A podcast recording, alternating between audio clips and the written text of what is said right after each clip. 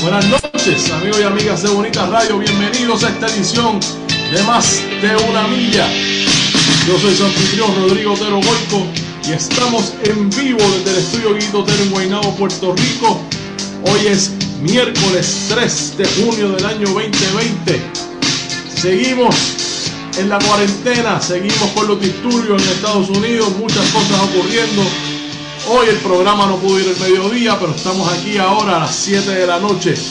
Y me acompaña el señor Eduardo Maldonado, presidente de la Asociación, para no equivocarme, presidente de la Asociación de Criadores de Caballos Pura Sangre de Carreras de Puerto Rico y portavoz del Comité Reforma Hípica. Buenas noches y gracias por estar con nosotros.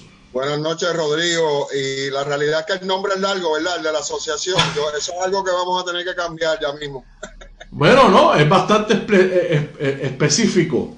Presidente de la Asociación de Criadores de Caballos de Carrera de Puerto Rico. Porque está, está los pasos finos, está, hay varios tipos de, de ejemplares que compiten en Puerto Rico. Este específico que es el de carrera. Quiero hablar con usted, yo sé que usted tiene el tiempo limitado, pero quiero hablar con usted porque para las personas, los, internautas de Bonita Radio, siempre les interesa el tema deportivo. Y el hipismo es el único constante que hay en, deportes en Puerto Rico. Todos los días hay hipismo, todos los días lo vemos. Eh, quiero saber cuál es el estado de situación del hipismo de Puerto Rico, particularmente en esta emergencia de la pandemia. Bueno, si nos vamos a concentrar en la, en la, en la emergencia que estamos, por la cual estamos pasando, eh, pues ha sido un proceso en donde comenzó con la inactividad quizás de la empresa Camarero y del licenciado Maimó de realmente no hacer ninguna gestión excepto que abriera las máquinas con los caballos. O sea, ellos no querían, ellos sabían eh, y eso lo sabían varias personas ya de antemano, de que las carreras de caballo, de tener alguna oportunidad de abrir en estos momentos, iba a ser sin las máquinas, porque obviamente si turismo y los hoteles no pueden abrir sus máquinas, pues no es justo ni sería sensato que las máquinas del hipódromo abrieran. Si no es porque nosotros nos reunimos el 16 de mayo en la Confederación Hípica de Puerto Rico, y cuando digo nosotros, es un grupo pues, representativo de, todos los sectores o de casi todos los sectores del hipismo. Eh, y empezamos a levantar la voz a la gobernadora de que las carreras de caballos tenían que comenzar, porque no había habido hasta el momento ninguna ayuda para esos dueños que llevan meses ahí, esos entrenadores y groom y jockey, sin cobrar y sin poder generar su ingreso pues empezamos nosotros a levantar la voz a través de la prensa, que estamos muy agradecidos del respaldo que hemos recibido de muchas amistades que uno tiene de muchos años en distintos sectores del deporte y otros y otros y otros medios. Y logramos algo que yo creo que mucha gente no entiende y es que la hípica no estaba en esa fase para abrir.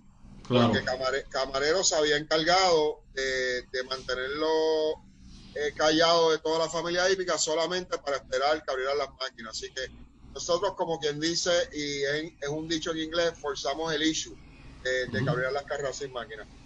Luego de, eh. que, de que ya nosotros llevamos dos semanas saliendo en la prensa, tanto radial como televisiva, y obviamente en las redes sociales, pidiendo el reinicio de las carreras de caballos sin, con o sin las máquinas. La realidad que en aquel entonces era, que si nos dan las máquinas bien, pero si no, lo que queremos es que nos permitan trabajar y, y, y ganarnos nuestro sustento a toda nuestra familia pues si no, si no hacemos eso, después que estamos peleando tanto tiempo, cuando llegue el día de la reapertura, que la gobernadora creo que fue el jueves 21 de mayo, si no me equivoco, que dio esa orden, el licenciado Maimono estaba preparado. Y hasta ahí, pues, hasta ahí, pues ya nosotros pensábamos que era cuestión de, ya había inclusive un folleto de condiciones, ya se había decidido que se iba a comenzar las carreras que, que se quedaron en marzo eh, quizás habían diferencias con los dineros, pero es que él había tenido suficiente tiempo y por eso es mi molestia para reunirse con todos los sectores y tener eso preparado ese día.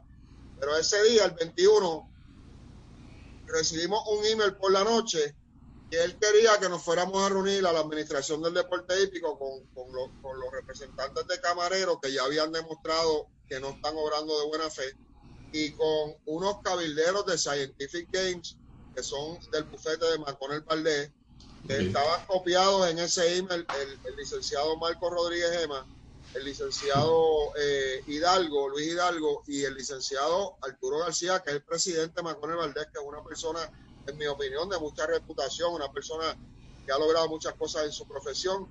Este, ¿Para qué nosotros nos tenemos que reunir o no? Yo no, porque yo no soy parte del plan de carrera, yo soy criador, yo solamente soy el portavoz y quizás fui el que, que lideré este, este movimiento ante la prensa. Pero ¿para qué nos vamos a reunir en ese momento con los cabilderos de Scientific Games si la gobernadora fue clara? No hay máquinas, hay carreras de caballo. Y ya ves que desde el 21 de mayo estamos comenzando el 5 de junio. Pues eso demuestra que realmente Camarero no quería abrir hasta que no abrieran las máquinas. Y el licenciado Maimó, que es a quien le corresponde tener eso listo, no importa cuál es la opinión de Camarero, ya la gobernadora había emitido una orden y él es un empleado, o sea, es un subalterno de la gobernadora.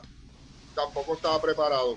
Así que para mí esto fue una, yo no diría confabulación, sino eh, una posición eh, débil de parte del administrador olímpico, cediendo ante las presiones de estos abogados poderosos que cuando uno llega a esas reuniones se sientan ocho personas frente a una mesa, intimidan a cualquiera. Lo que pasa es que ya la industria está cansada de esos estilos y de esos abusos que llevamos por muchos años. Esto no es de ahora, esto fue lo que quizás la, gota que colmó la copa. Quiero preguntarle, eh, para estar claro, explíquenos cuando usted habla de las máquinas, explíquenos exactamente de, qué, de a qué se refiere de las máquinas. ¿Te está gustando este episodio? Hazte fan desde el botón Apoyar del podcast de Nivos.